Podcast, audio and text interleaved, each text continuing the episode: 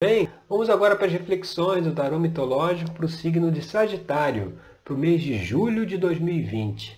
Bom, a primeira carta que apareceu aqui foi a Lua. O que, que a Lua vem trazer? Ela vem trazer a mensagem de que para esse mês agora de julho é necessário fazer um processo de interiorização, um processo de analisar as suas emoções, os seus sentimentos, né, para descobrir a causa dessas emoções, a causa desses sentimentos, né, que, que isso leva a comportamentos. Nossos comportamentos são baseados em questões emocionais.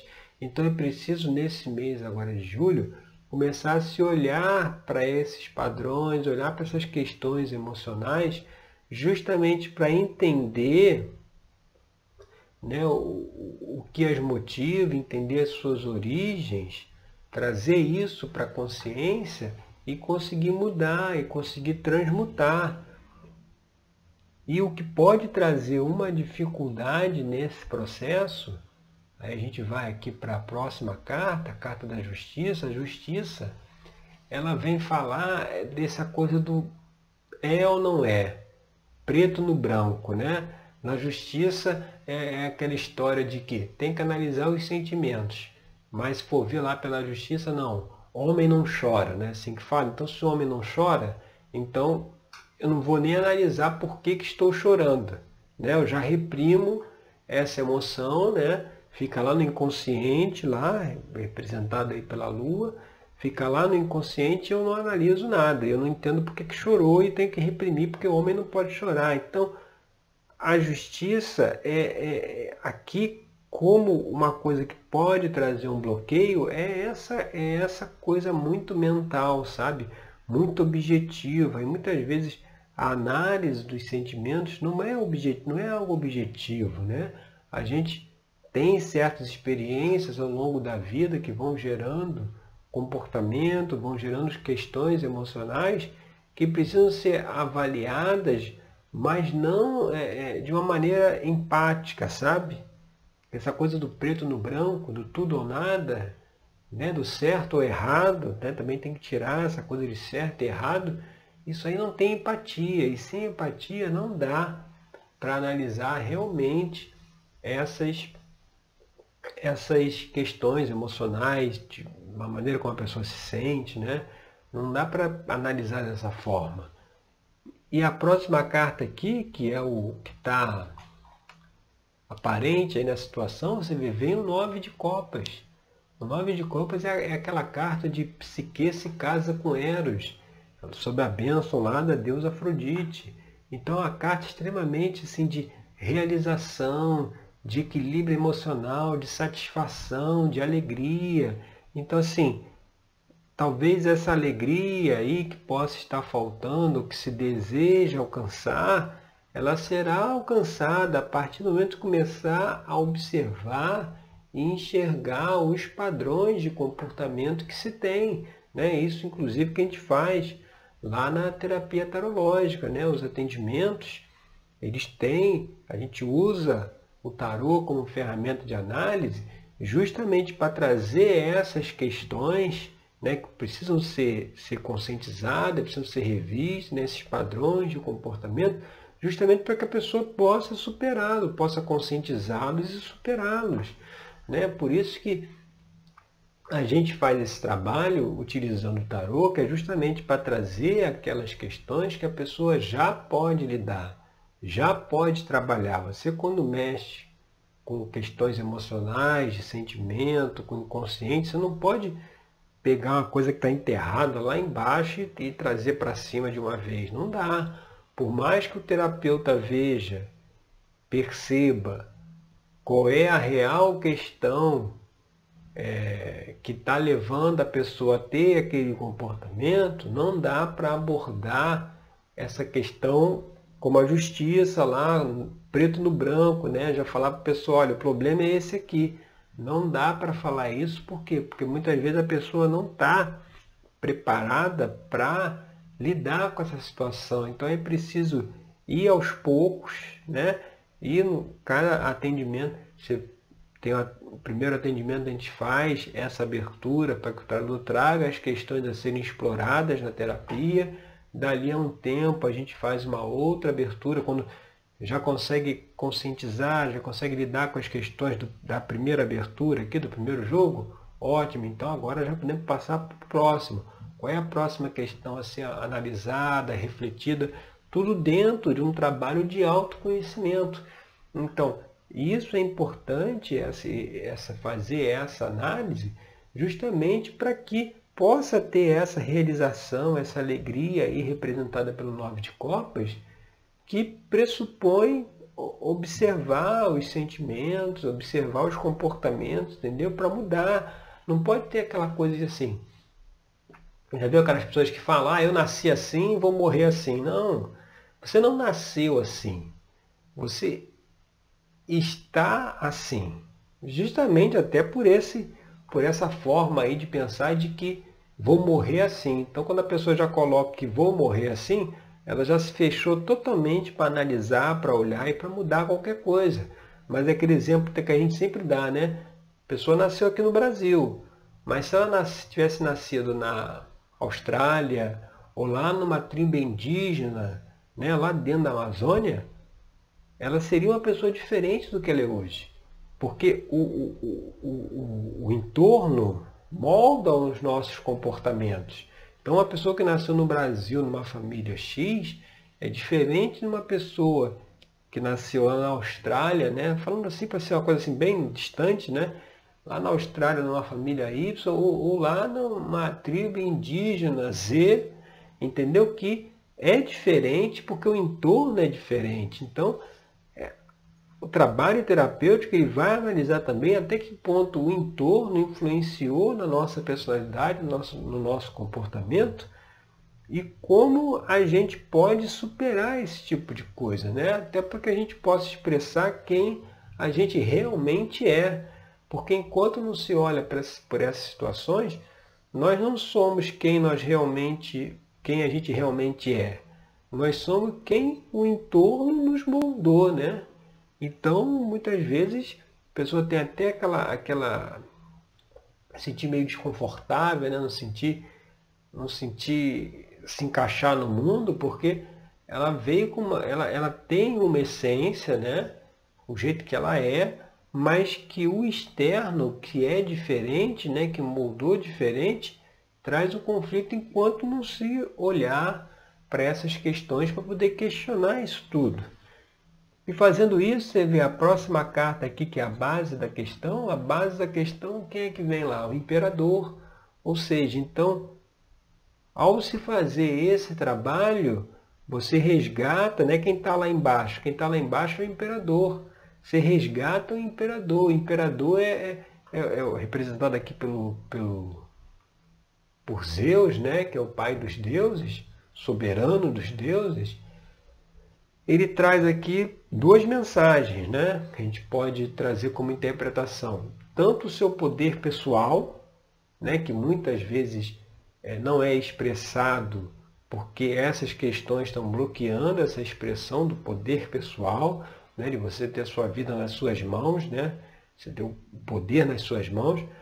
Como também isso traz aí, talvez que uma questão, uma dessas questões aí a ser analisadas, que está aí na base é a questão, talvez, com a figura masculina. É, é a questão, às vezes, com o pai, ou com, às vezes, uma figura masculina de poder.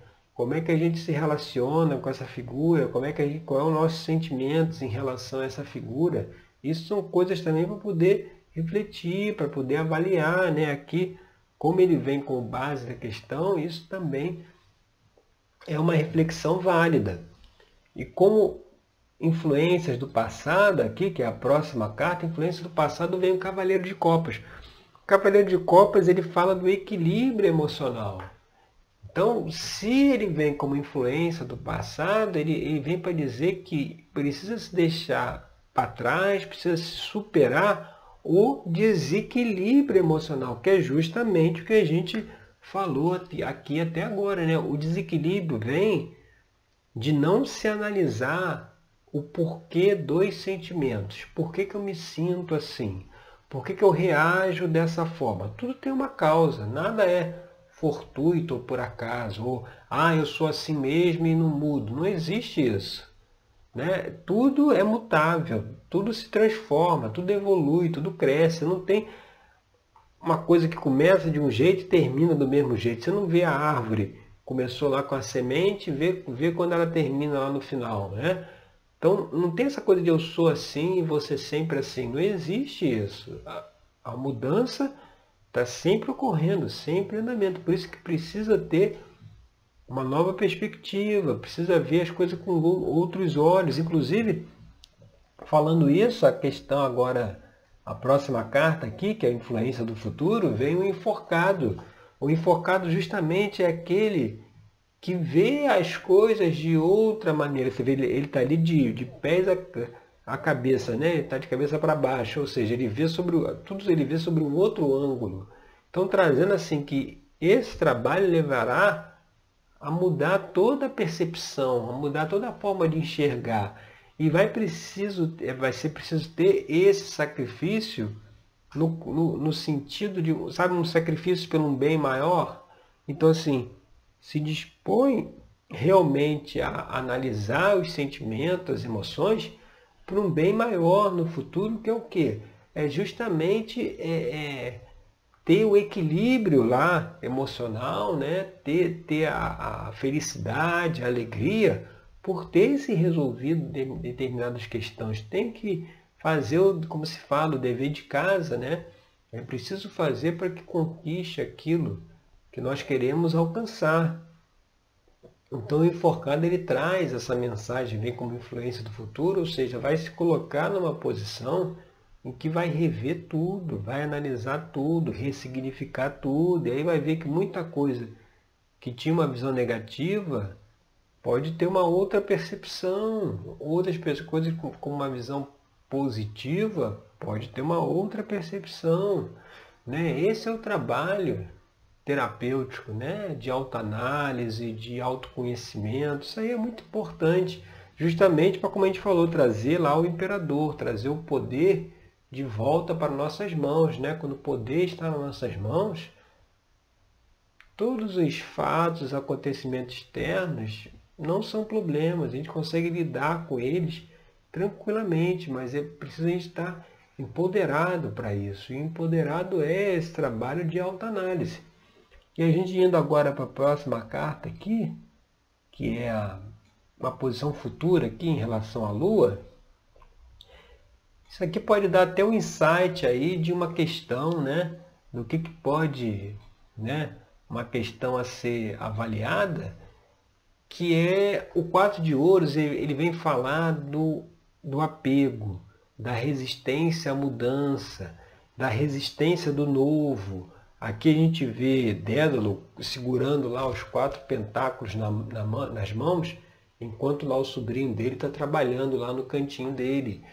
Então, talvez uma das questões, né, a primeira questão aí a ser avaliado é o quanto nós temos aversão à mudança, aversão ao, ao, ao novo, dificuldade de mudar, dificuldade de pensar diferente. Né? Aí vai até aquele exemplo que a gente deu. Eu sou assim, nasci assim, vou morrer assim. Isso aí é uma resistência total à mudança. Né? Então, até que ponto nós somos resistentes ao novo, resistentes às mudanças? É, queremos que as coisas sejam do nosso jeito, tem que ser do meu jeito, porque se a gente, quando a gente impõe que tem que ser do meu jeito, é por que, que eu faço isso? Porque eu não quero a mudança. Eu não quero fazer de outra forma. Eu quero fazer só daquele jeito ali. Mas essa resistência à mudança dificulta a gente de olhar, de observar questões que poderiam nos trazer novas percepções, novas formas de enxergar o mundo, muito mais positivas, muito mais alegres, que muitas vezes nós abdicamos disso por conta de um pensamento congelado, né, de um pensamento muito preso, muito limitado, muito amarrado, que precisa ser superado e deixado para trás. Né? E a gente indo agora para a posição carta aqui na posição 8, que é o, o ambiente externo, você vê. Aí, engraçado, aí embaixo veio o quadro de ouros, né? Em cima veio o 3 de, o 3 de ouros. O 3 de ouro ele fala da confiança na própria capacidade. Ou seja, o ambiente externo aí está disponível para que, para que você confie na sua capacidade de mudar, de se transformar, de superar padrões de comportamento. Né? É, é possível isso. É, é, é alcançar uma nova, uma nova é, forma de enxergar o mundo, né? de perceber as situações.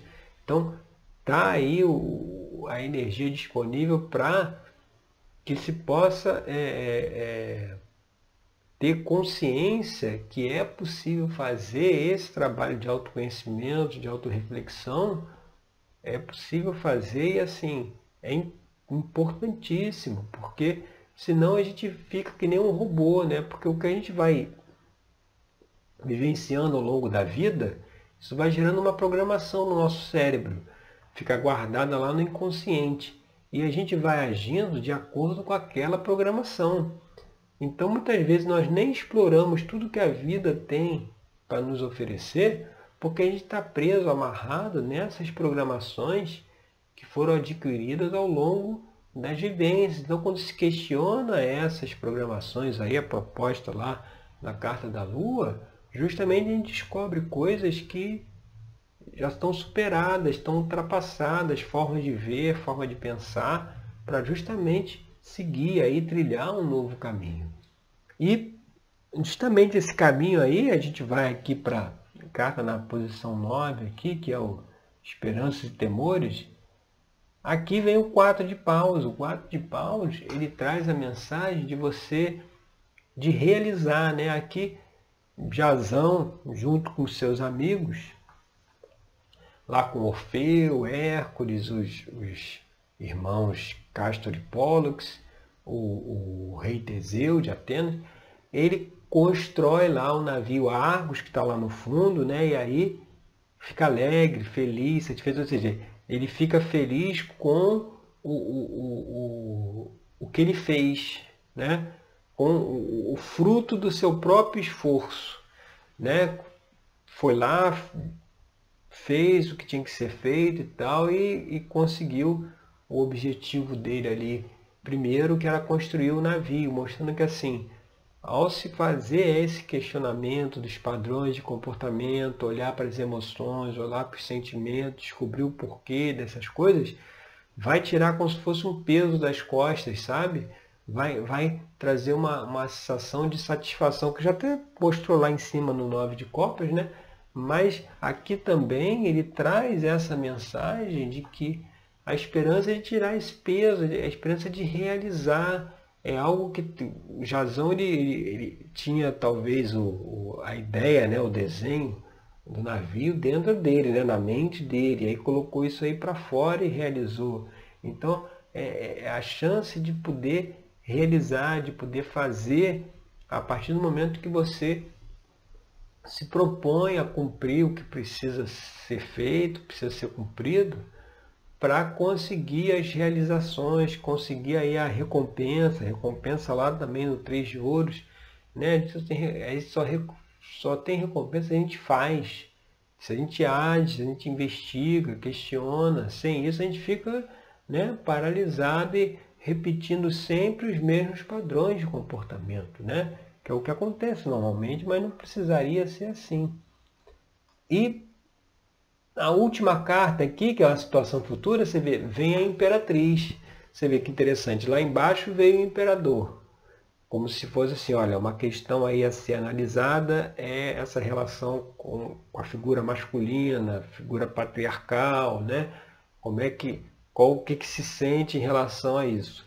E aqui no final, como imperatriz, é um indicativo de que a partir do momento que se re, re, resolve determinadas questões com a figura masculina, né?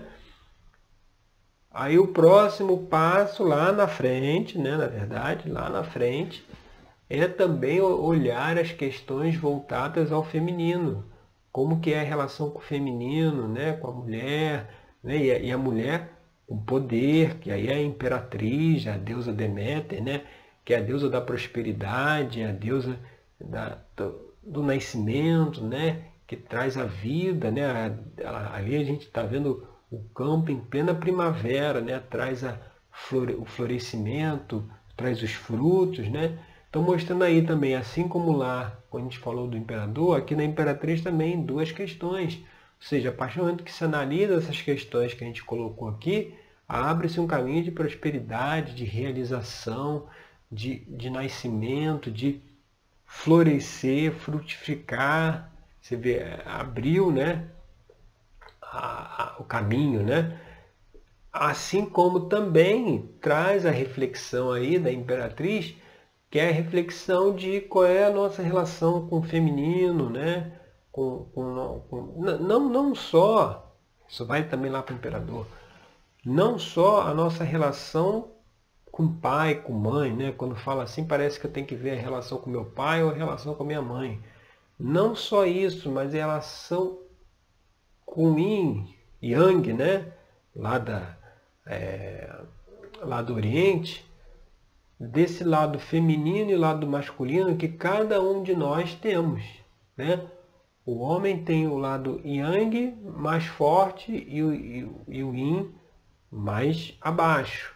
A mulher tem um yin mais forte e o yang mais abaixo. A ideia é ir equilibrando esses dois lados. Então, como é que a gente lida tanto com o lado yin quanto o lado yang, tanto com o masculino como o feminino, dentro de nós, como é que a gente lida com isso, não só para fora, aí, com figuras masculinas ou figuras femininas, como a gente falou, mas também dentro de nós mesmos, como é que a gente lida, né?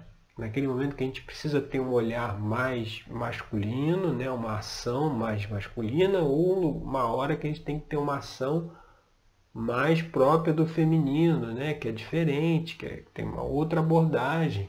Então essas, como é que a gente investiga, como é que a gente olha essas polaridades dentro de nós mesmos. Então isso aí também virá como convite à reflexão aí para frente, a partir do momento que se faz isso que a gente conversou aqui, tá certo?